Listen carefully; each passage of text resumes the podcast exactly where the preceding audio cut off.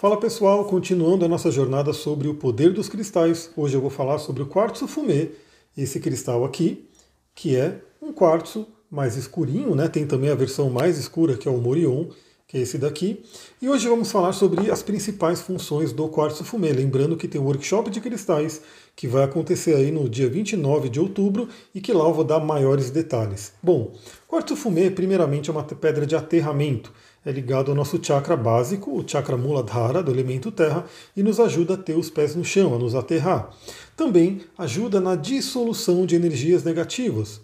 Então também é uma pedra de proteção. Você pode utilizar a turmalina negra, já falamos sobre ela aqui no canal, e você pode também utilizar o quartzo fumê como pedra de proteção, como pedra para limpar energias densas, para poder te proteger contra energias contrárias.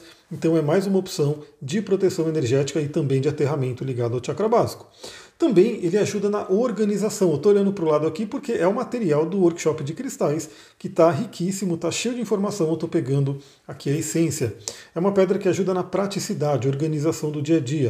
Então, novamente, ao ser ligada ao chakra básico, nos ajuda a lidar com questões materiais. Então, aquela pedra que ajuda a lidar com compromisso, com dinheiro, né, com organização, uma pedra que pode ser associada aí a signos de Capricórnio, Virgem, né, que vão querer sempre contar com essa organização material. E ela também é uma pedra que traz a praticidade do dia a dia. Então é uma pedra muito interessante. Claro que tem várias outras funções que a gente pode utilizar do quartzo fumê. Dentre elas, né, ela é uma pedra que até age como obsidiana, meio parecido com obsidiana. Então, para quem de repente tem uma resistência com relação à obsidiana, pode usar o quartzo fumê.